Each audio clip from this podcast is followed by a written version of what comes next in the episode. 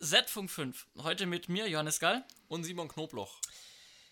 So, äh, Simon, ähm, hast du schon mal was mit Podcast in der Richtung zu tun gehabt? Hast du selber Podcast abonniert oder hörst du selber Podcasts? Ich muss tatsächlich gestehen, ich habe keinen Podcast abonniert. Ich höre ab und zu mal in einen rein von ein paar Kollegen. Ähm, aber ansonsten ist es quasi mit dieser ersten Sendung oder mit diesem ersten Podcast jetzt von Z-Funk 5 starte ich quasi auch in die Podcast-Welt so ein bisschen bin ich schon sehr gespannt, was das bringt, weil ich eigentlich ein sehr kommunikativer Mensch bin und das auch so ein bisschen an meinem Job mag, dass ich sehr viel mit Menschen reden kann. Ich muss dazu sagen, ich, ähm, also es ist nicht mein erstes Podcast-Format. Ich habe mit 14, 15 meinen allerersten Podcast mal aufgesetzt. Das war damals ähm, ein Apple-Fanboy, Apple-Plänkel-Podcast. Ähm, da sind um wir heute quasi schon beim richtigen Thema, ne? Tatsächlich, ja, da kommen wir gleich nochmal dazu. Ähm, ich selber höre dementsprechend auch sehr, sehr viele verschiedene Podcasts.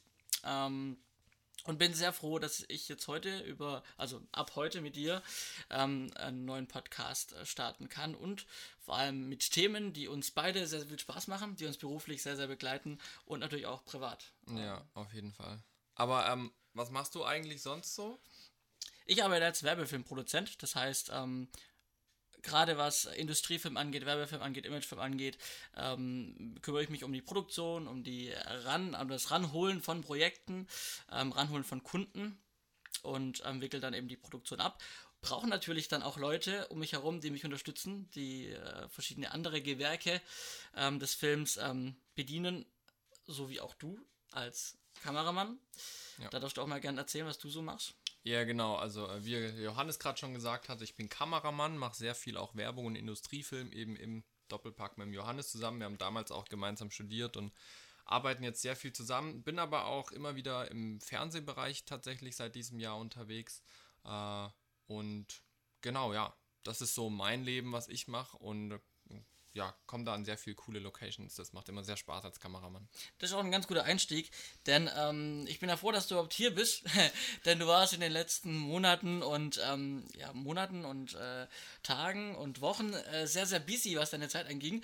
Du warst viel unterwegs, unter anderem warst du für drei Wochen, vier Wochen? Zweieinhalb. Zweieinhalb. Wochen. Okay, ähm, ja, dann für zweieinhalb Wochen in Costa Rica. Genau. Was hast dich dahin verschlagen nach Costa Rica? Da kommt man ja nicht einfach mal so um die Ecke hin. Ja, das war ganz spannend. Also ähm, ich kenne ein Medienzentrum, ein christlicher Fernsehsender und äh, von denen habe ich schon letzten Sommer mitbekommen, dass die jetzt dieses Jahr eben eine, eine TV-Serie in Costa Rica drehen. Ähm, und ich kannte den DOP, und äh, habe ihn eben mal so zwischen Tür und Angel gefragt, ob sie nicht noch einen Kameramann brauchen. Und das hat dann ein Weilchen gedauert, bis das alles in die Pushen kam. Ähm, aber tatsächlich hat er mich dann irgendwann angefragt, ob ich nicht Bock habe, diese zweieinhalb Wochen mit nach Costa Rica zu gehen, um eben so eine Art Reality-Show zu drehen. Ja, also das ist so eine Mischung zwischen Naturdoku und Reality-Show. Wir haben dort drei Frauen begleitet, wie sie verschiedene Naturereignisse und Tiere in Costa Rica erleben.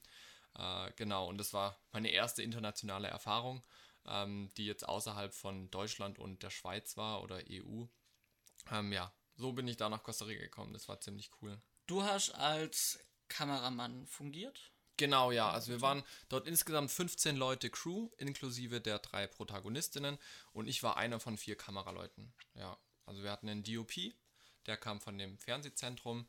Ähm, wir hatten einen erfahrenen Naturfilmer dabei, der nur Natur, Naturaufnahmen, Tieraufnahmen gemacht hat. Ich war noch als zweiter Kameramann dabei und habe sehr viel Nahaufnahmen und die Menschen mit begleitet. Ähm, und dann hatten wir noch eine dritte Kamerafrau, die uns eben bei den großen Reality-Blogs äh, unterstützt hat mit der dritten Kamera. Okay, und was auf was habt ihr äh, gedreht? Also was waren eure, was war hardwaremäßig am Start bei euch so? Um, hardwaremäßig waren wir tatsächlich sehr zusammengewürfelt, weil natürlich eine kirchliche Produktion nicht über die Massen viel Budget hat und da wurde Equipment von überall her gesucht. Ähm, und im Endeffekt hatten wir eine FS7 dabei. Ähm, das war quasi unsere ja, Run-and-Gun-Kamera für unseren DOP, der damit sehr viel gemacht hat, unter anderem auch Slow Motion und solche Geschichten. und wir hatten, glaube ich, insgesamt fünf oder sechs Kameras aus der A7-Serie. Das waren dreimal oder viermal die A7S Mark II und einmal die A7R Mark II. Ähm, und dann eben noch einiges an Optiken, wo wir dann hin und her tauschen konnten, wobei am Ende es tatsächlich herausgestellt habe, dass ich zum Beispiel auf meiner A7S Mark II immer das 70-200 2.8 drauf hatte. Also immer ein Telezoom, das war mein immer dran Objektiv. Ähm, das hat sich da als sehr cool erwiesen und als sehr effizient und praktisch auch. Ja, die, die Technik war halt die eine Seite in Costa Rica, die spannend war und das Arbeiten dort, weil wir eben so viel Menschen waren aus unterschiedlichen Ländern. Also wir waren da ja 15 Leute aus neun Ländern. Das war erstmal spannend, überhaupt so diese kulturellen Unterschiede zu kompensieren, weil da natürlich das südamerikanische Blut so ein bisschen auf das deutsche pünktliche Blut trifft. Das war auf jeden Fall sehr spannend und das hat mir, war für mich irgendwie eine sehr coole Erfahrung, eben mal wirklich mit Leuten aus der ganzen Welt zusammenzuarbeiten. Das hat man eben nicht so oft, wenn man Werbung macht in Deutschland. Ähm, da hat man sehr oft halt einfach ein deutsches Team, die ticken alle so mehr oder weniger gleich. Ähm, und das andere, was ich halt viel cooler fand in dem Sinn, weil es mein Leben so ein bisschen mit nicht direkt verändert hat, aber ich habe neue Perspektiven bekommen. Das war halt so, wie Menschen mit der Natur umgehen, was wir Menschen auch ganz bewusst ändern können oder nicht ändern können.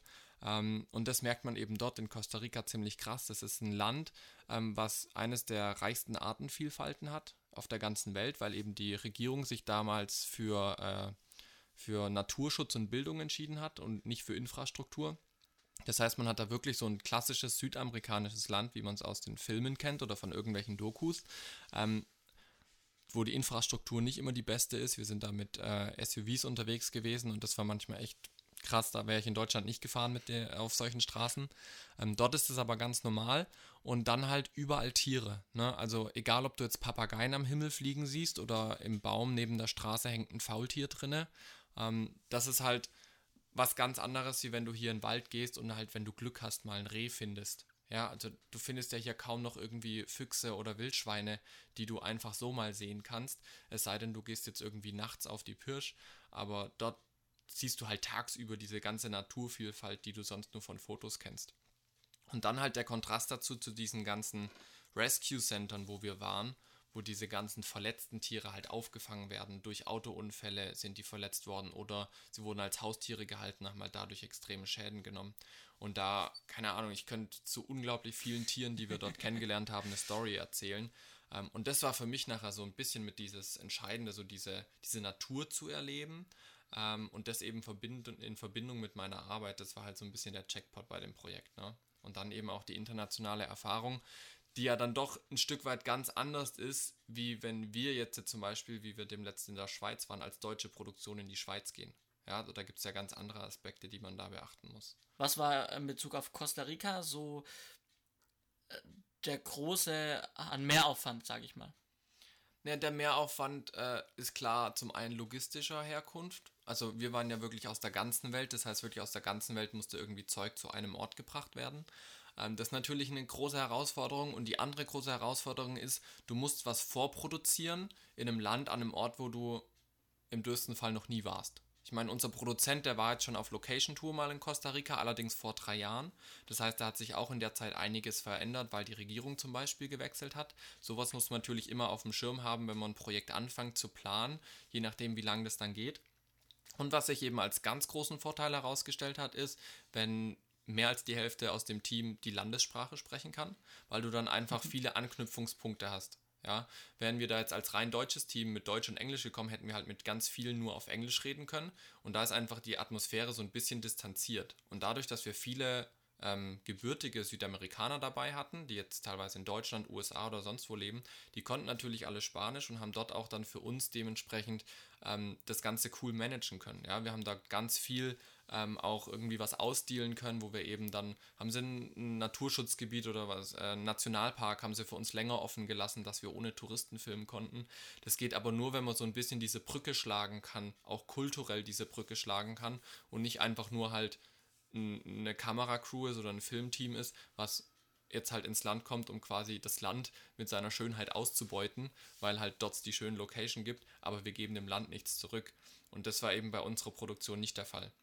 Wir hatten zwar die coolen Locations, haben aber gleichzeitig mit dem Inhalt unserer äh, Serie gleichzeitig dem Land Aufmerksamkeit geschenkt. Und das tut natürlich so einem Land wie Costa Rica, wo jetzt gerade der Tourismus auch boomt und die das ganzen Tourismus aufbauen, das tut denen natürlich sehr gut. Und wenn man dann auch noch die sprachliche Barriere überwinden kann, ist der Hammer. Du warst ja nicht nur ähm, in äh, Costa Rica ähm, in den letzten Wochen. Ähm, ich habe erwähnt, du warst äh, mehrfach unterwegs, auch mit mir zusammen. Wir waren genau. ähm, in der Schweiz in den vor drei Wochen, vier Wochen, vor Ja. etwa einem Monat. Ja, ungefähr Wochen. einen Monat, ja. Genau, äh, waren wir in der Schweiz auf ähm, Produktion. Da haben wir, das war ein Projekt, äh, was äh, ein Kunde von mir angefragt hatte.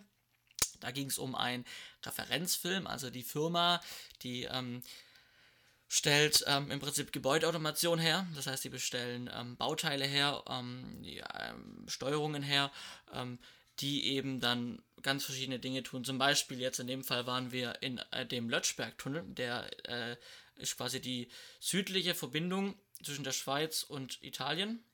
Ähm, gestartet in der Nähe von Bern liegt der Lötschbergtunnel etwa. Und dort geht es eben darum, dass die Firma ähm, in diesem Tunnel eben komplette Steuerung eingebaut hat, um zum Beispiel die Lüftungsanlage zu steuern. Ja, das heißt, in so einem Tunnel gibt es eben verschiedene ähm, Elektronik, verschiedene Hardware-Teile, die vielleicht auch von weiters aus gesteuert werden müssen, aus einer Schaltzentrale. Und diese Kommunikation zwischen den einzelnen Bauteilen und eben aus dem Sinn, den sie erfüllen sollen, ähm, entwickelt eben die Firma diese Steuerungen an sich.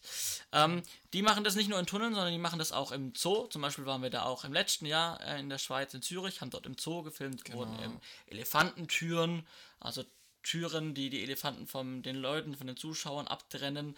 Auch wieder Lüftungsanlagen werden, werden dort gesteuert, müssen dort gesteuert werden. Dazu braucht Steuerung, die die Firma erstellt. Und im Grunde geht es in diesen Referenzfilmen ja darum, dass wir einfach zeigen, hey, oder dass die Firma zeigt, hey, für neue Kunden oder für bestehende Kunden so krasse Projekte wie zum Beispiel, dass wir in dem Tunnel so Steuerungen einbauen, das machen wir. Und unser Auftrag, in dem Fall, weil wir in der Schweiz waren, auf Produktion das dort quasi abgedreht haben, ähm, wir sollen quasi das Ganze in Szene setzen, möglichst schön. Und ähm, das war ja jetzt, du hast von Costa Rica erzählt, das ist ein logistischer Aufwand, wenn man im Ausland dreht. In Costa Rica, wenn man fliegen muss, ist natürlich nochmal ein anderer Aufwand als Ja, jetzt in der Schweiz. Ähm, wir hatten in der Schweiz äh, Glück von Anfang an mit dem ersten Projekt, ähm, wo wir im Zoo gedreht haben, letztes Jahr schon. Ähm, denn sinnvoll ist es, haben wir gemerkt, wenn wir uns das Equipment direkt auch aus der Schweiz selber holen. Ja, genau. Und das ist halt, glaube ich, so ein, so ein Knackpunkt, irgendwie je nachdem, wie weit man halt im Ausland ist. Ähm, in Costa Rica zum Beispiel hat es, glaube ich, nie die Möglichkeit gegeben, Equipment vor Ort zu leihen, weil da einfach die Filmindustrie im Vergleich zu Deutschland oder der Schweiz einfach in den Kinderschuhen steckt. Ja, da gibt es irgendwie drei, vier große Dienstleister, weil das Land auch gar nicht so groß ist. Naja, also der Punkt liegt halt darin, ähm, in der Vorproduktion äh, den Fokus darauf zu haben, was spart mir am meisten Zeit, das spart mir am Ende am meisten Geld. So. Und ähm, der eine Weg wäre, ich könnte natürlich Equipment aus Deutschland mitnehmen in die Schweiz über die Grenze, ja, könnte das Ganze anmelden, ähm, könnte da vorneweg ähm, alle möglichen Formulare ausfüllen, kann alles angeben, kann damit über die Grenze fahren, kann drehen, habe aber wirklich einen riesen Rattenschwanz, ähm, der sich damit zieht. Der die nächste Möglichkeit wäre, ich miete es tatsächlich, wie erwähnt, in der Schweiz. Das heißt, ich suche mir halt auch in der Vorproduktion in der Schweiz oder eben in der Stadt, in der ich drehe, mir halt einen Verleiher. muss mit dem Kontakt aufnehmen, muss mir auch da Angebote einholen, ganz normal. Kann aber ganz entspannt mit dem Auto leer, mit meiner Crew über die Grenze fahren, kann zum Verleiher fahren, kann das Zeug einladen, fahr auf Dreh, ähm, hab abgedreht, fahr wieder zurück zum Verleiher und fahr dann wieder über die Grenze leer mit einem leeren Auto. Hab dadurch ein Zeit, einen wirklichen riesigen Zeitersparnis und ein Arbeitsaufwandersparnis. Ähm, Weil wirklich- wir halt den Zoll umgehen können. Genau, weil wir, weil wir nicht, ähm, nichts, also weil wir über die Grenze fahren können und nicht an der Grenze anhalten müssen und mit denen erstmal noch alle Unterlagen durchgehen müssen. Das ist im Prinzip da eine Zeitersparnis und eben allein vorher im Büro die ganzen Formulare ausfüllen und die ganzen Artikel durchgehen mit Seriennummern. Das fällt eben dort äh, weg. Ähm, du warst als Kameramann dabei. Genau, ähm, Wie auch bei den meisten Produktionen oder auch wie, ähm, wo wir in Zürich im Zoo waren, äh, letztes Jahr im Sommer. Ähm, erzähl doch mal, was wir gedreht haben. Äh, du hast dich ein bisschen, wir waren beim Verleiher, ähm, wir haben dann beim Verleiher unser Equipment ganz normal gemietet gehabt. Ähm, dort war das dann auch ein bisschen ähm, interessant beim Verleiher, direkt vor Ort. Da haben wir nämlich einiges erleben können, was im Endeffekt aber ganz gut für uns war, oder? Ja, auf jeden Fall. Also muss ja sagen, wir sind jetzt das zweite Mal bei dem Verleiher gewesen und die Leute sind ziemlich cool dort. Ähm, aber auch so ein bisschen verstreut, aber was total sympathisch ist. Auf jeden Fall sind wir hingekommen und ich hatte eben einige Compact Primes äh, mir gewünscht mit auch Makros und, und solche Geschichten, weil wir eben kleine Bauteile filmen. Ähm, und das erste ist, was er sagt, als wir ankommen, war so, ja, wir können nicht alle Optiken mitnehmen. Und dann meinte ich, ja, wie, das geht nicht, ich brauche die, vor allem die Makrooptik. Und ja, und schlussendlich war eben das, das so, dass er halt gemeint hat, dass die Objektive noch woanders waren, die hätten jetzt hergeschickt werden sollen, sind aber noch nicht angekommen alle, unter anderem eben das Makro und glaube ich noch ein, zwei Festbrennweiten. Und was er uns anbieten könnte, wäre, dass wir statt die Compact Primes eben die, die Ultra Primes mitnehmen von Ari. Äh, kleiner äh, Nebensatz, ähm, zum selben Preis natürlich, wie vorher abgemacht. ja, ja, genau, gut, ja, das ist halt das Coole dabei, ne? Ähm, das heißt, wir haben im Prinzip ein, ein krasses Upgrade bekommen äh, und die Ari Ultra Primes, ähm, was aber immer noch nicht das Problem mit den Makros gelöst hatte. Weil Makros brauchten wir unbedingt, äh, vor allem am, am zweiten Drehtag, am ersten Drehtag noch nicht unbedingt, aber am zweiten. Ähm, und nachdem wir dann eben das gesagt haben, gut, wir nehmen die Ultra Primes mit, hat er eben uns angeboten, ja, ähm, er bringt uns das Makro am Abend ins Hotel. Und das war für ihn ungefähr so eine Dreiviertelstunde, Stunde einfache Fahrt, die er dann abends noch zu uns ins Hotel gefahren ist, nur um uns das Makro zu bringen. Ähm, und das fand ich eigentlich ziemlich cool, weil wir hatten dann Ultra Primes, wir hatten dann ein Makro und hatten alles. Ähm, und wenn man sich jetzt das Ergebnis anschaut und vergleicht mit dem ersten Film, den wir gemacht haben für den Kunden ähm, und das nochmal mit Compact Primes und Ultra Primes äh, vergleicht, sieht man, finde ich, schon einen Unterschied und das hätte ich am Anfang nie für möglich gehalten. Was ich aber auch gelernt habe, ist, ich würde Ultra Primes jetzt nicht als erste Wahl für einen Spielfilm zum Beispiel nehmen. Ja, also das war jetzt hier in dem Werbeding genau das richtige Setting, um, um die Ultra Primes auch kennenzulernen, ähm, weil die wirklich halt knackscharf sind. Sie haben aber halt nicht so viel Charakteristik drin. Ja, also es sind super Optiken, macht Spaß mit denen zu arbeiten. Und das war bei dem Verleiher halt mega cool. Da habe ich mich sehr drüber gefreut. Ja, ähm, das wären auch übrigens als dann ähm, kurz gesagt unsere Produktionen gewesen, die wir in den letzten, also die jetzt aktuell, ähm, glaube ich, relevant sind für den Podcast, ja. ähm, um einfach mal euch einen Einblick zu geben, was tun denn wir? Das möchten wir gerne auch regelmäßig machen in unserem Podcast. Einfach mal die ersten paar Minuten drüber sprechen, was tun wir denn gerade, ähm, was liegt gerade an, was steht gerade an, damit ihr einfach auch ein bisschen so Hintergrund, Hintergründe kennenlernt. Ich meine, ihr könnt uns natürlich auch sehr gerne folgen auf Facebook, Instagram und so weiter. Ähm, da seht ihr dann auch äh, regelmäßig Bilder und mh, mm, immer wieder Ausschnitte von dem, was wir tun. Und das soll einfach als kleine Erweiterung dienen, dazu, dass ihr dann einfach Hintergrundinformationen zu dem, was ihr schon gesehen habt, einfach auch hört. Genau. Johannes, du warst ja früher auf YouTube relativ aktiv und verfolgst die Szene ja auch so ein bisschen. Richtig. Und um jetzt so ein bisschen weiter den Bogen zu schlagen, wir wollen ja noch verschiedene Themen ansprechen. Ähm, es gibt ja jetzt, seit März, habe ich äh, mitbekommen, von YouTube so, so ein Pay-TV-Programm oder ich weiß nicht, wie genau man das vergleichen kann. Ich bin da noch nicht so drin in dem Thema. Ähm, wie schaut es da aus? Was gibt es da für Neuerungen? Naja, also ähm, man muss dazu sagen, erstmal für Deutschland erstmal unrelevant, okay. so, außer dass es eine Neuigkeit ist. Ähm, es geht im Prinzip darum, in den USA haben ungefähr jeder Anwohner in der USA, jeder Bürger, also gehe ich davon aus, ähm, einen Kabelfernsehanschluss. Okay. Ähm, bei uns in Deutschland gibt es ja verschiedene Verbreitungswege für Fernsehen. Ich weiß nicht, wie schaust du Fernsehen daheim? Äh, wir haben eine Sattschüssel auf dem Dach, liegt aber daran, weil wir nicht so dicht bebaut sind bei uns. Also Kabel und Satt hat ja meistens mit der Bebauung zu tun. Okay, ja. Ähm, genau, also es gibt einmal eben äh, DVB-T, jetzt ganz brandaktuell äh, natürlich, DVB-T 2 HD. Ja. Kommen wir vielleicht auch irgendwann mal in dem nächsten Podcast oder ja. so dazu, vielleicht. Aber für alle, denen ihr Fernseher jetzt im Netz schwarz geblieben ist, es liegt am DVB-T, informiert euch da mal, da gab es eine Umstellung. Genau. Ähm, dann gibt es eben, wie du schon erwähnt hast, die äh, gute alte Satellitenanlage mit der Schüssel auf dem Dach. Es gibt auch bei uns Kabel, Kabelfernsehen. Ähm, und es gibt Streaming. ja, auf jeden Fall. Das Nicht ist zu auch, vernachlässigen genau, mittlerweile. Genau, genau. Bei uns ähm, ist auch eine Satzschüssel auf dem Dach. Ähm, meine Eltern und meine Großeltern ähm, hier im Haus schauen auch weiterhin über SAT. Ich habe auch noch alles hier oben im Prinzip für SAT. Allerdings, ähm, äh, dadurch, dass wir einen neuen Internetanschluss gekriegt haben, eine 100.000er Leitung ähm, und ich eine Apple TV habe und dass da dementsprechend jetzt ähm, auch interessante Apps dafür gibt, schaue ich aktuell äh, mein Fernsehen über, ähm, über den Apple TV, über das Internet, also Streaming.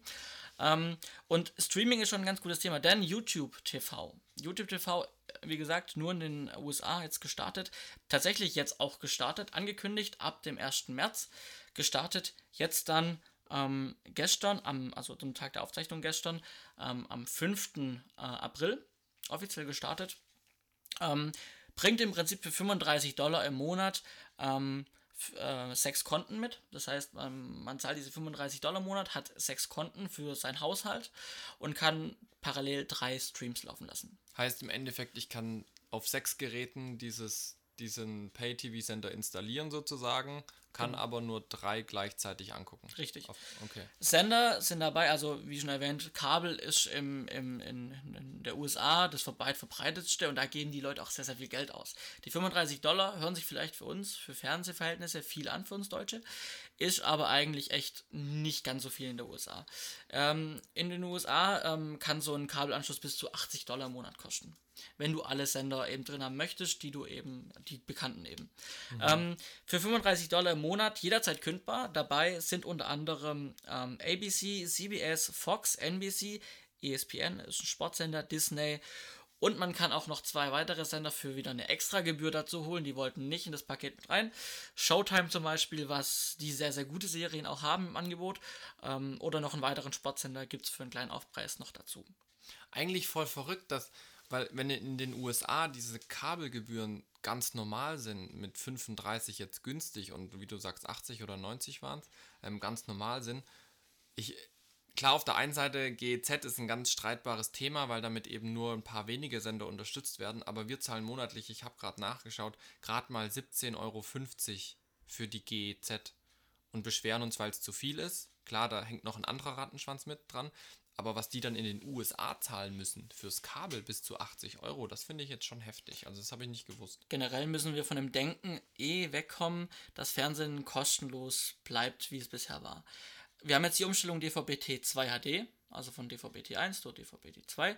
Ähm, wir können zwar immer noch ähm, die öffentlich-rechtlichen über DVB-T 2 gucken, möchten wir aber die privaten Sender wie Sat1, RTL etc. in HD schauen, dann müssen wir wiederum uns über Freenet TV ähm, für eine Jahresgebühr, die auch nicht, also die an die Kabel, also an die monatliche Gebühr ungefähr ähm, in der USA eine, eine Kabelanschlussgebühr drankommt, monatlich, zahlen wir jährlich, also um die mhm. 80 Euro, glaube ich, kostet ähm, bei Freenet TV ähm, äh, eben die HD-Sender mit DVB-T2 jetzt mittlerweile. Das heißt, früher war DVB-T 1 kostenlos. Wir konnten äh, einfach über unsere Gebühr, über die GEZ, konnten wir darüber Fernsehen schauen. Jetzt kam die Umstellung. Vor fünf Jahren war das bei SAT so. Ja, da mhm. wurde von analog auf digital. Da gab es die, ähm, äh, die privatrechtlichen, die mussten wir dann auch, ähm, wenn du HD gucken wolltest, auch mit einer Smartkarte, das waren glaube ich 50 oder 60 Euro im Monat. Fernsehen wird, wir müssen davon weggehen, dass Fernsehen, also klar, die öffentlich-rechtlichen bleiben kostenlos, Hoffen wir es mal. Hoffen ja. ja. Ich meine, wir zahlen nicht umsonst ähm, die, die, GZ, die, die, die, die, die 17,50 Euro.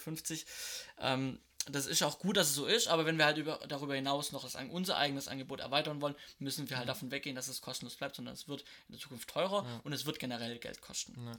Vielleicht zum Vergleich, was ich jetzt zuletzt auch mitbekommen habe, ist, ähm, wenn man Kabelfernseh als Sender einspeisen möchte. Da gibt es verschiedene Anbieter ähm, in, in den Bundesländern und das Unity Media macht das jetzt für Baden-Württemberg, Hessen und Rheinland-Pfalz. Ähm, und äh, da muss ein Fernsehsender, egal wie groß oder kleiner ist und welche Reichweite hat, der muss im Jahr un, also ein bisschen über 300.000 Euro dafür zahlen.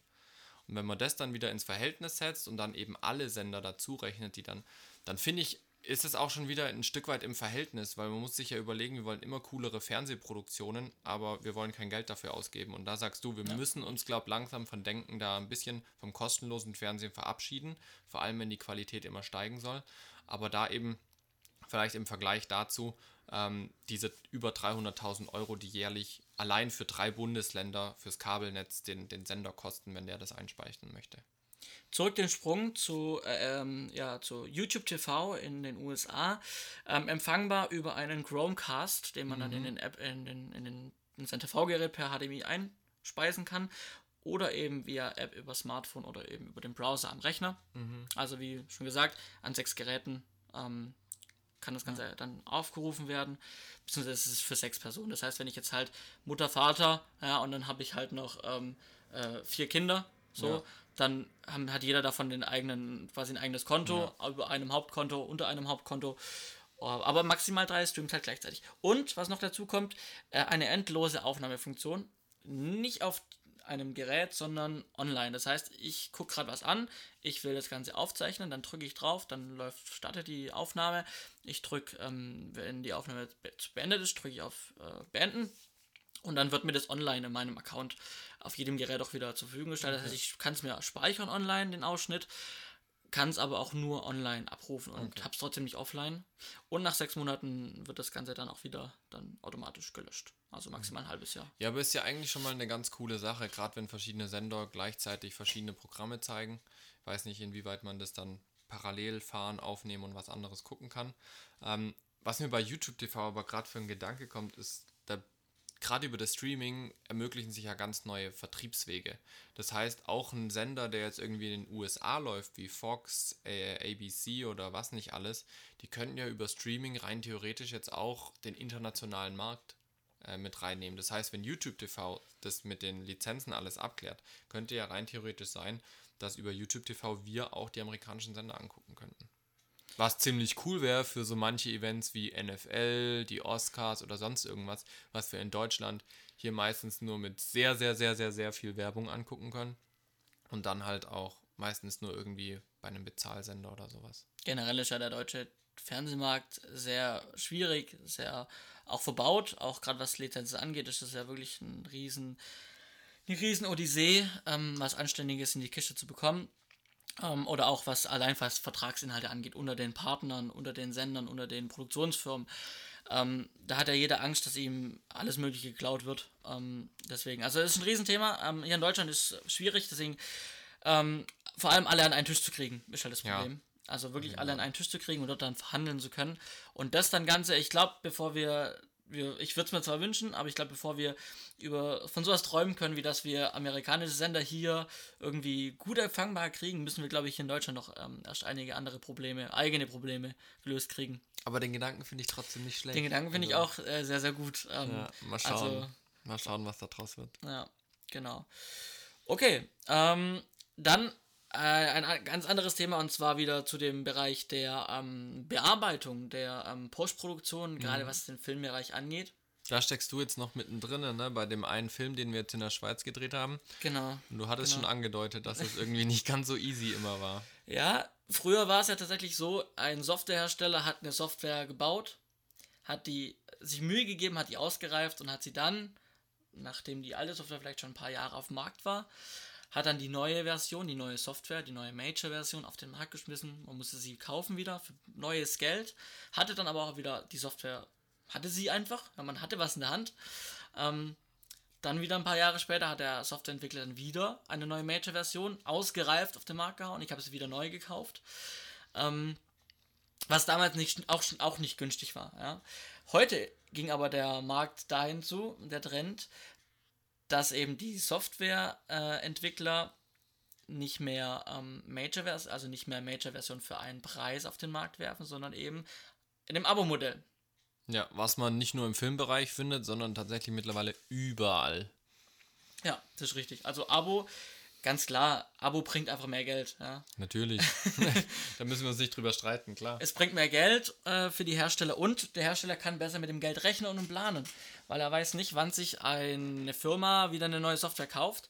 Er weiß, wenn eine Firma eine Software-Abo abonniert, dann kommt jeden Monat die Kohle rein. Ja, die sind ja dann auch darauf angewiesen, weil wenn sie das Abo abbestellen, haben sie die Software nicht mehr. Genau. Also das ist schon, also wirtschaftlich und ökonomisch gesehen sind Abo-Modells für die Firmen das Nonplusultra. So, und dadurch, dass eben dieses, ja, dieses Abo-Modell jährlich läuft, hat natürlich auch der Softwareentwickler ein bisschen den Druck und die Pflicht, jedes Jahr auch was Neues auf den Markt zu bringen. Klar. Die Leute wollen ja bedient werden. Da bringt es nicht, kleine Updates mal hier und da Fehlerverbesserungen zu liefern, sondern die möchten halt trotzdem dann auch regelmäßig, weil sie ja regelmäßig zahlen, auch regelmäßige Major-Updates kriegen. Jetzt ist aber das Problem, zumindest empfinde ich das Ganze so, dass dann gerade so Firmen wie Adobe zum Beispiel ähm, Software auf den Markt bringt, jedes Jahr, also eine neue Version, eine neue Adobe ähm, Premiere 2017 oder 2016 oder 2015 Version, die halt einfach nicht so ausgereift ist wie die damaligen Versionen, die dann halt in großen Schritten immer rausgebracht wurden. Es gibt unzählige Bugs, die auch nach Monaten nicht gefixt werden, die dann sich selbst durch das neue Major Update, sei es dann bald Premiere 2018 wahrscheinlich noch drin sein werden. Die Software, es wird sich einfach weniger Mühe gegeben, die Software auszureifen, weil man einfach darauf hinaus ist, immer schnell die neuen großen Updates rauszuhauen. Ja, und was ich da krass finde, also ich meine, wenn sie eine neue Funktion bringen, also es gab ja am Anfang diese neue Untertitelfunktion bei Premiere zum Beispiel, die war halt am Anfang irgendwie so, ähm, so total basic, also hat irgendwie niemand wirklich benutzt, hat aber auch jetzt niemanden großartig gestört, weil man hatte noch tausend andere Möglichkeiten, Untertitel zu machen. Was mich aber richtig aufregt oder ja, was ich schon richtig nervig finde, ist, wenn die ganzen Codecs nicht funktionieren, weil das ist ja was ganz Essentielles, um einen Film bearbeiten zu können, dass das Filmmaterial anständig gelesen werden kann von dem Programm. Und vor allem finde ich es anstrengend, ähm, wenn es den Codec schon vor dem Major Update gab. Also klar, wenn ja. jetzt ein ganz neuer Codec auf den Markt kommt, das war bei XAVCI und sowas mit den MXF-Dateien, da war das am Anfang auch höchst kritisch mit den ganzen Codecs in den Programmen, weil die Wird ja heute in CS6 glaube ich auch noch nicht unterstützt, oder? Genau, CS6 hat da kein Update bekommen, aber es gibt ja jetzt auch die CC, also CS6 wird da kein Update mehr kriegen. Ähm, aber jetzt gab es ja zum Beispiel schon XAVCI und MXF und jetzt hat man bei CC17 am Anfang wieder extrem die Bugs gehabt. Und das finde ich halt richtig nervig. Also da denke ich mir auch so, Adobe, was denkst du dir eigentlich dabei? Gib dir mal Mühe. Ja, ähm, du hast schon erwähnt, wir haben auf der, äh, also wir haben auf auch mit MXF-Files gearbeitet. Also ich arbeite jetzt mit MXF-Files ähm, in der Nachbearbeitung ähm, vom Zürich, äh, vom Schweizfilm, ähm, vom Lötschberg-Tunnel. Und ich hatte tatsächlich das Problem, ich habe auf angefangen auf ähm, Premiere CC 2017 zu schneiden mit diesen Files. Und das hat nicht funktioniert. es hat nicht funktioniert. Ähm, ich ähm, konnte zum einen äh, im ersten Schritt die Files nicht direkt, ähm, also es gibt ja verschiedene Importmöglichkeiten in Premiere. Ich habe, äh, es gibt glaube ich vier Import, vier oder fünf Importmöglichkeiten. Ja. Ähm, es hat bei, äh, bei zwei Importmöglichkeiten funktioniert, bei den anderen hat es nicht funktioniert. Ähm, die, Dat die Dateien wurden einfach nicht erkannt. Was war dann da die Fehlermeldung? Hieß es Codec nicht unterstützbar oder einfach. Ja, Dateityp, ähm, Dateityp konnte nicht eingelesen werden. Unglaublich. Ähm, und also wie gesagt, es gibt verschiedene Methodiken, aber im Prinzip am Ende ist gleich. Ich habe nachher meine Files in meiner Schnittsoftware drin. Es hat aber bei mir über mehrere Wege erst nicht funktioniert und dann, ohne dass ich was großartig geändert habe, hat es dann über andere Wege funktioniert. Aber egal, das heißt so. Ähm, das war das eine. Und zum anderen konnte ich nicht flüssig arbeiten. Klar, es sind 4K-Files, ähm, ich habe aber keinen iMac, der, also es ging bisher auch, sage ich mal so. Mhm. Ähm, ich habe den letzten Film auch mit ähm, MXF-Files gearbeitet. Das war noch eine andere Premiere-Version. Ähm, es war jetzt auch nicht, konnte flüssig arbeiten. Ich konnte jetzt in der CC 2017-Version nicht flüssig arbeiten mit diesen Files. Ähm, und du hast mir dann empfohlen, probier doch mal eine ältere Version aus. Ja, auf jeden Fall, weil ich hatte eben das, das Problem auch schon. Also ich habe noch ein, immer wieder mit, mit relativ vielen Filmemachern auch zu tun ähm, und, und begleitet die auch so ein bisschen auf ihrem Weg.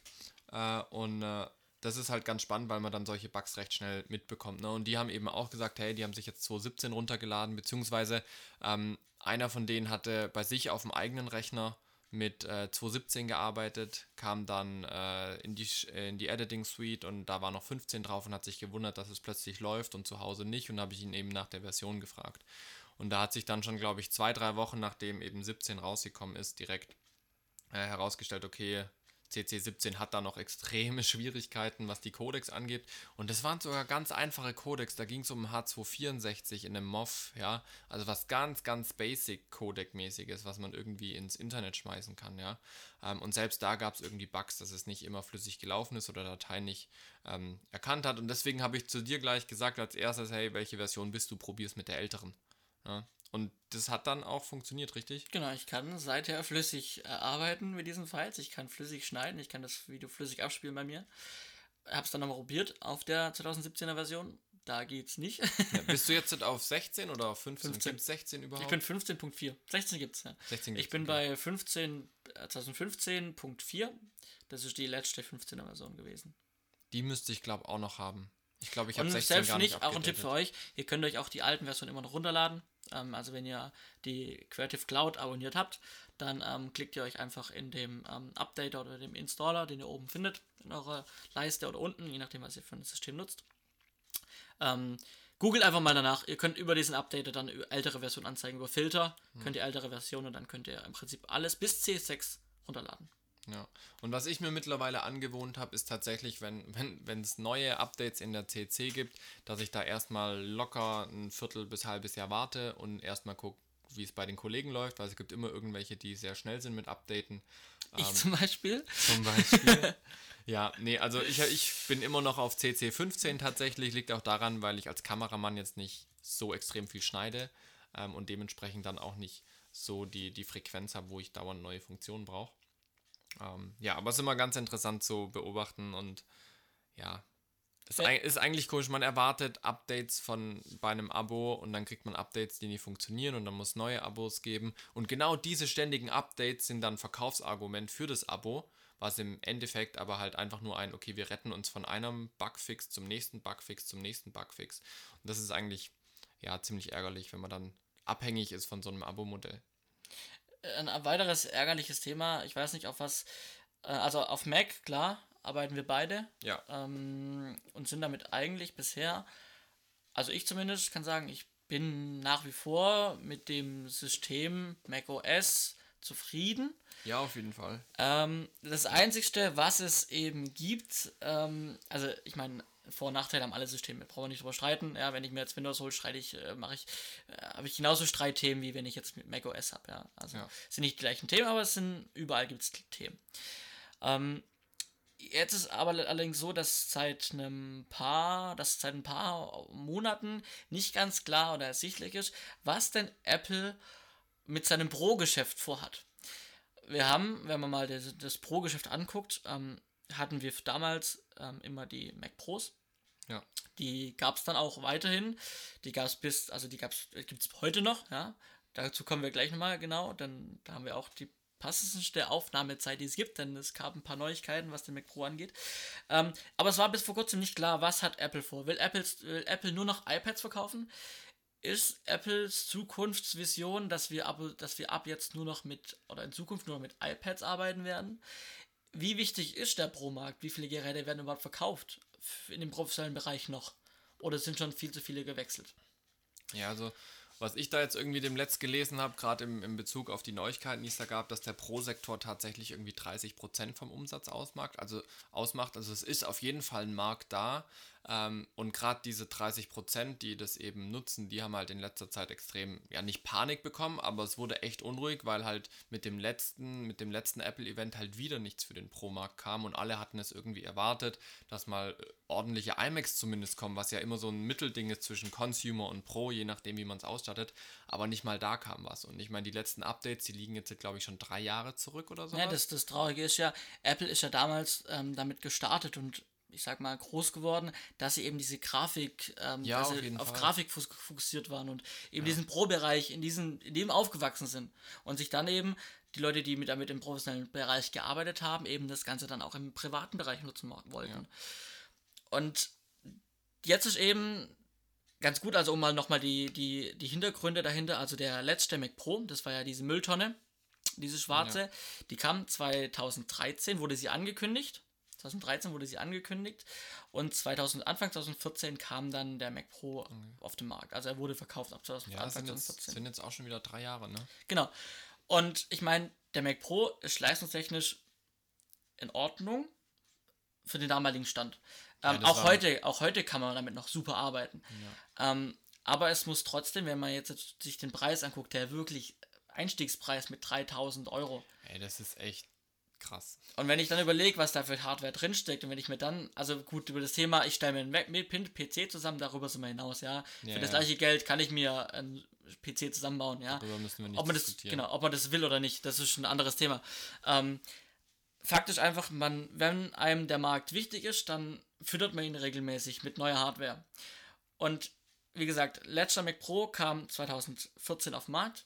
Ähm, der letzte iMac kam 2015 auf den Markt. Das war der 5K iMac. Mhm. Jetzt kam 2016, Ende 2016 kamen die MacBooks, die MacBook Pros, die neuen. Ja.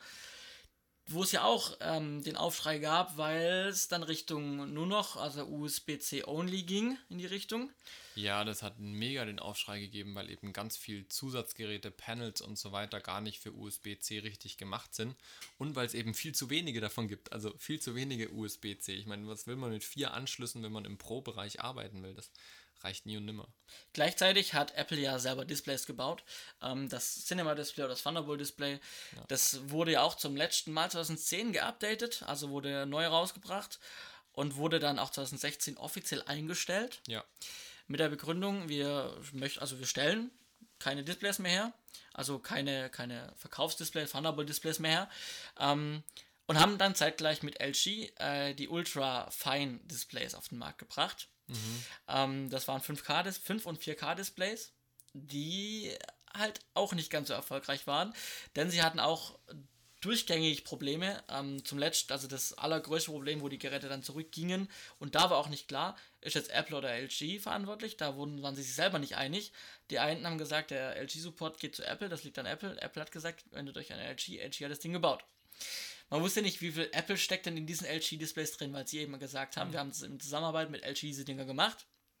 Was, was war da jetzt das Problem? Das also Problem, das, das, das Problem so war die Abschirmung ähm, des Bildschirms. Das heißt, okay. wenn ich meinen Bildschirm auf meinem Schreibtisch hatte und ich hatte meine, meinen Router direkt neben dran stehen, dann hat das WLAN-Signal des Routers meinen Bildschirm zum Flackern gebracht. Schön. Oder zum Totalausfall. Voll gut. Der, der, also der, der Support ähm, hat dann folgendes gemacht. Irgendwann war dann klar, okay, LG kümmert sich drum.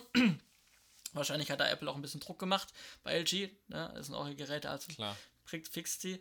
Ähm, die wurden dann auch wieder vom Markt genommen, die Displays erstmal. Jetzt gibt es wieder eine neue Version von den Displays, die einfach eine dickere, ich sag mal, Alufolie drin haben. Also ist mhm. einfach mehr Aluminium außenrum, also im Gerät drin, damit einfach die Abschirmung besser mhm. ist. So, Jetzt zu den Breaking News, die tatsächlich diese Woche rauskamen, passenderweise zu unserem Podcast und zur Aufzeichnung. Apple hat äh, fünf Pressevertreter eingeladen und äh, hat äh, eigentlich, ich würde es schon Event nennen, es war zwar kein Event, wo alle, oh, alle Presseleute dabei sein konnten und es wurden auch keine neuen Produkte vorgestellt, eigentlich nicht, ähm, sondern es wurden diese fünf Presseleute eingeladen und es wurde über den Pro-Markt gesprochen. Hm. Unter anderem wurde ein neuer äh, Mac Pro angekündigt, also nicht angekündigt, es wurde gesagt, wir, uns ist der Pro-Markt sehr, sehr wichtig. Ähm, also es, es, kam, Statement haben wir schon lange erwartet, also gehofft, dass es irgendwann wieder ja. kommt, ja, dass der Pro-Markt wichtig ist. Also ja. sie haben jetzt gesagt, sie ähm, haben jetzt ähm, Team, ein Team angesetzt auf einen neuen Mac Pro, der wieder modular sein soll, wie damals diese silbernen Mac Pros, wo man eben mit eigenen Grafikkarten, mit neuen Prozessoren immer erweitern konnte. Die Tonne konntest du nichts machen, außer mehr Arbeitsspeicher reinmachen ja. oder eine neue Festplatte. Ansonsten war das Ding einfach so verlötet, dass du nicht ran konntest. Ja klar, ich meine, wie soll es denn auch anders funktionieren? Beim Mac Pro war halt das Hauptaugenmerk beim letzten Update, fand ich so mehr das Design. Also die Technik, das Ding hatte schon Power, gar keine Frage, aber so im Großen und Ganzen blieb für mich immer hängen bei Mac Pro, das ist halt ein Designfortschritt. Ja, und wenn ich mir einen angucke, ab und zu mal arbeite ich mit einem, es sieht ganz nett aus, es steht da so auf dem Schreibtisch, es ist jetzt kein Ungestüm, aber wenn ich es mir dann halt vergleiche, irgendwie so, dann denke ich mir so, hm, ja, Fokus war halt Design. Das ist ein, ein, ein, richtiger Punkt, denn sie haben auch gesagt, ähm, Apple hat gesagt an, an, dem Presse, äh, an der Pressekonferenz oder an dem Presseevent, ähm, dass sie sich in eine thermale Ecke manövriert haben. Ja? Das heißt, sie sind an, sie haben den Mac Pro schön designt, so dass er auch genug Luft kriegt an für sich. Aber sie können ihn nicht erweitern. Sie können jetzt kein neues ja. Modell auf den Markt bringen, was schneller ist, was eine bessere Grafikkarte drin hat, weil das Design, da kann, also die Hitzegrenze ist erreicht.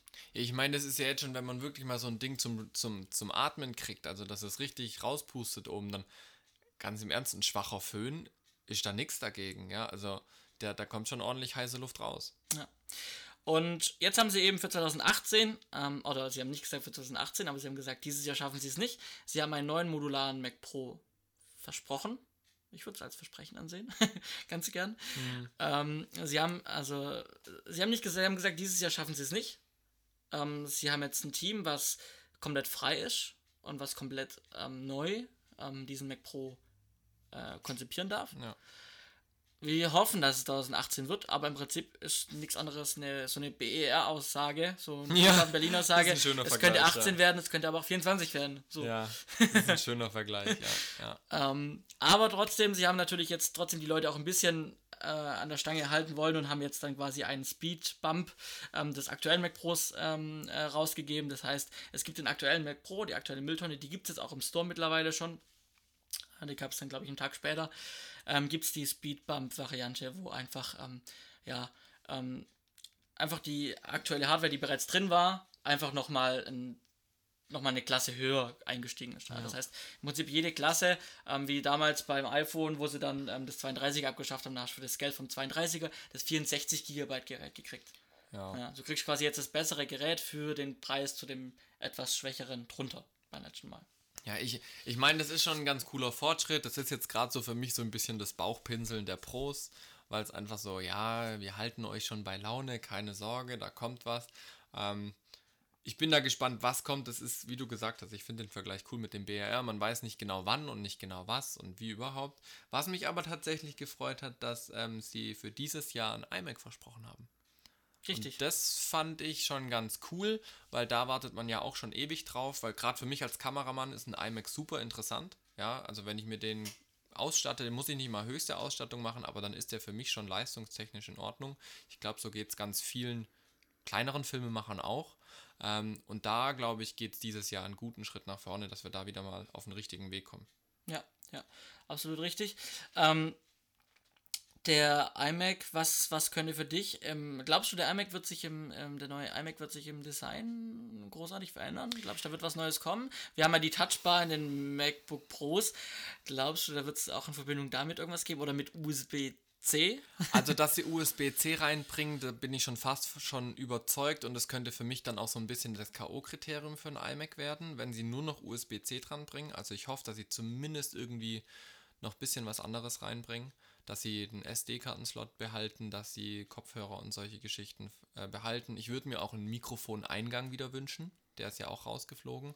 Ähm, designtechnisch weiß ich nicht, was sie da großartig Neues bringen wollen. Ich könnte mir überlegen, ob sie vielleicht den Standfuß ein bisschen verändern, ähnlich wie das Windows gemacht hat mit diesem Surface irgendwas. Studio. Genau, dieses Ding.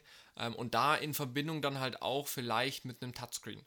Also ich könnte es mir vorstellen, es wird so ein bisschen nachgemacht Windows, aber auf der anderen Seite muss Apple auch irgendwie ein, ein Alternativprodukt bieten, wenn sie am Markt bleiben wollen, weil das äh, Windows Surface Studio natürlich schon auch ein bisschen eine Benchmark war, natürlich auch sehr überteuert, muss man ehrlich dazu sagen.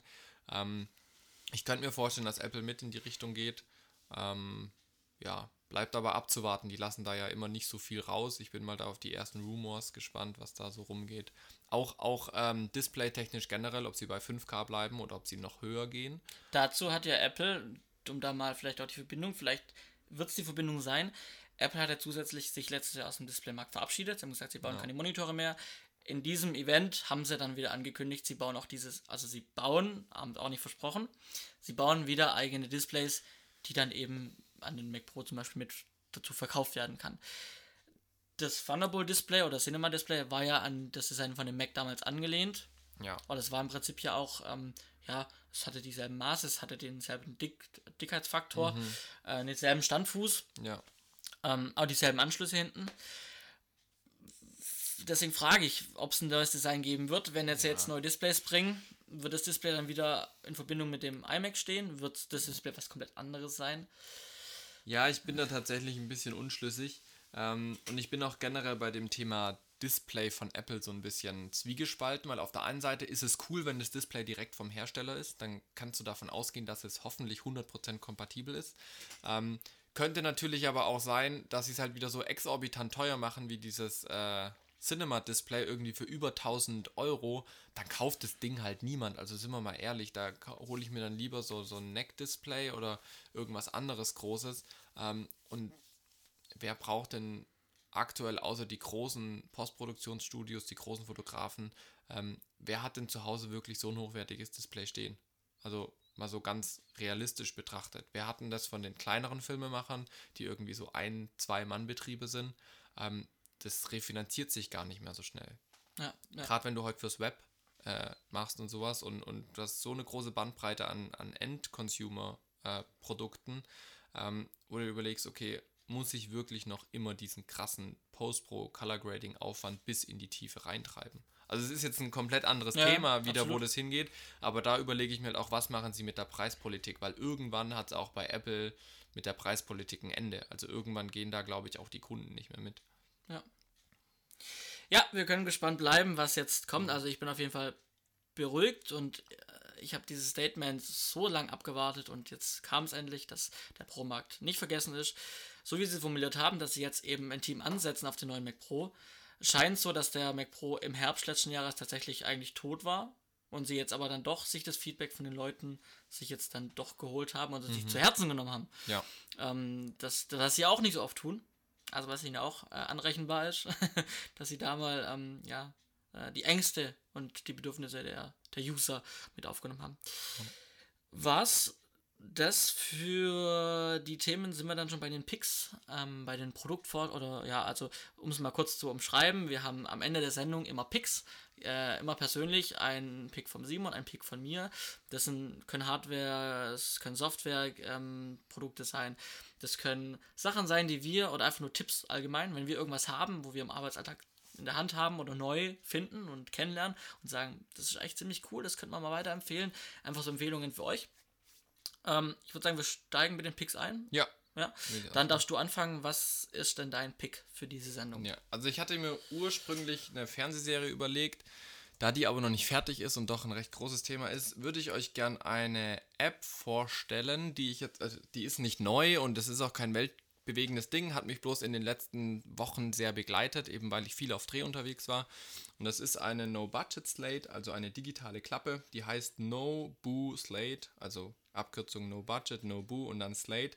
Ähm, Verlinken wir dann auch in den Show Notes. Genau. Ähm, und äh, das ist einfach eine sehr, sehr simple Klappe, wo ich äh, ein paar Sachen eintragen kann. Eben Produktionstitel, Szene, Take, Datum und Uhrzeit laufen automatisch mit. Ich kann mein Audio-File benennen und auch äh, sagen, wie viele Audiokanäle ich habe. Super simples Ding. Ähm, hat uns auf ganz vielen Produktionen den Ton und die Synchronisi Synchronität Synchronität, genau, richtig, Dankeschön, ähm, gerettet bzw. auf einfache Art möglich gemacht. Ähm, und das ist mein Pick dieses Mal, weil es mir eben eine große Arbeitserleichterung war. Und ja, ist gut, gute App, die, die kostenlos ist. Das Einzige, was ist, glaube ab und zu mal beim Audio-File oder sowas, da hängt sie sich auf, aber jo, einmal neu starten, ist ja bei einer App schnell gemacht. Wie schaut es bei Gut. dir aus? Äh, ich habe was, was äh, du, du, ähm, was, was dich vielleicht auch überraschen wird. ich habe was, ähm, um, wenn ihr über diesen Podcast hinaus ähm, noch etwas mehr über Filmalltag hören wollt, wenn ihr etwas mehr über Tutorials wissen wollt, ähm, dann kann ich euch den Blog vom Simon empfehlen. Simon Studies ja. Films. Film. Ähm, genau, den könnt ihr, den verlinken wir auch in den Shownotes natürlich. Ähm, dort ähm, schreibst du, weiß nicht in welchem Zyklus, welche rein, ähm, wann immer. Ich versuche jede Woche einen Beitrag zu machen manchmal klappt es, manchmal klappt es nicht. Ja, genau. Und ähm, also wirklich breit gefächert. Von mal einem Filmreview, von einem Tutorial, wie gehe ich mit der Blende um, was macht die Blende, aber auch wirklich ähm, politische Themen, also poli filmpolitische Themen. Ähm, was, war, was war dein letzter Artikel, ähm, um es mal nochmal. Ja, das letzte große Ding war das Gosling Gate. Also ich habe den Beitrag dann The Golden Gosling genannt, äh, mit der, ja, mit der äh, goldenen Kameraverleihung. Das war sehr interessant. Genau. Also wenn euch dieser Podcast gefällt, in dieser ersten Folge natürlich, ähm, dann dürft ihr gerne, ihr darüber hinaus noch mehr ähm, wissen wollt, ähm, in Textform äh, über die Arbeit und über, über, über den Simon hauptsächlich, dann dürft ihr gerne dann mal auf seinem Blog vorbeischauen. Wie gesagt, den verlinken wir mit unten äh, in den Show Notes, wo ihr auch die anderen Themen findet. Genau. Cool. Dann, äh, ja, Simon, das war dann unsere erste Podcast-Folge hier von genau. Z-Funk 5. Jawohl. Z-Funk 5 hatte quasi jetzt seine Premiere. Genau. Ähm, und wir schauen einfach, wie es weitergeht. Ähm, genauer Zyklus ist auch noch nicht klar, aber wie will see. Also Empfangswege ähm, äh, nicht über DVB-T2 HD, sondern äh, über ja. iTunes, direkt über das iTunes-Portal ähm, dort unter Podcast, äh, werdet ihr uns finden unter Soundcloud, unter auf seinem Blog wird er das verlinken. Genau, ja. Ähm, auf unserer Webseite Setfunk 5. Ja, also ja, der, Ursprung, der Ursprung ist Soundcloud und dann ab dann verteilt sich es eben auf Facebook, genau. auf Genau. Webseiten und so weiter. Wenn man das mal in Google eingibt, wird man uns mit Sicherheit finden. Und jetzt habt ihr es ja auch schon gemacht. Also bleibt da, wo ihr es gefunden habt, dann kriegt ihr auch die nächsten Episoden mit. Genau. Und für die Hardcore-Podcast-User unter euch, ihr könnt natürlich auch gerne die R, den RS, äh, den RRS RSS-Feed. Den RSS-Feed ähm, aufrufen, den haben wir, den stellen wir auch auf unserer Webseite dann zur Verfügung. Dann könnt ihr den nehmen und könnt ihn in euren beliebigen Podcast-Player-App reinhauen und dann wird euch die neue Folge automatisch in eure Podcast-App geladen. Gut, Dann äh, bedanke ich mich bei dir, Simon. Auf Wiedersehen. Und euch einen uns. wunderschönen Resttag. Tschüssi.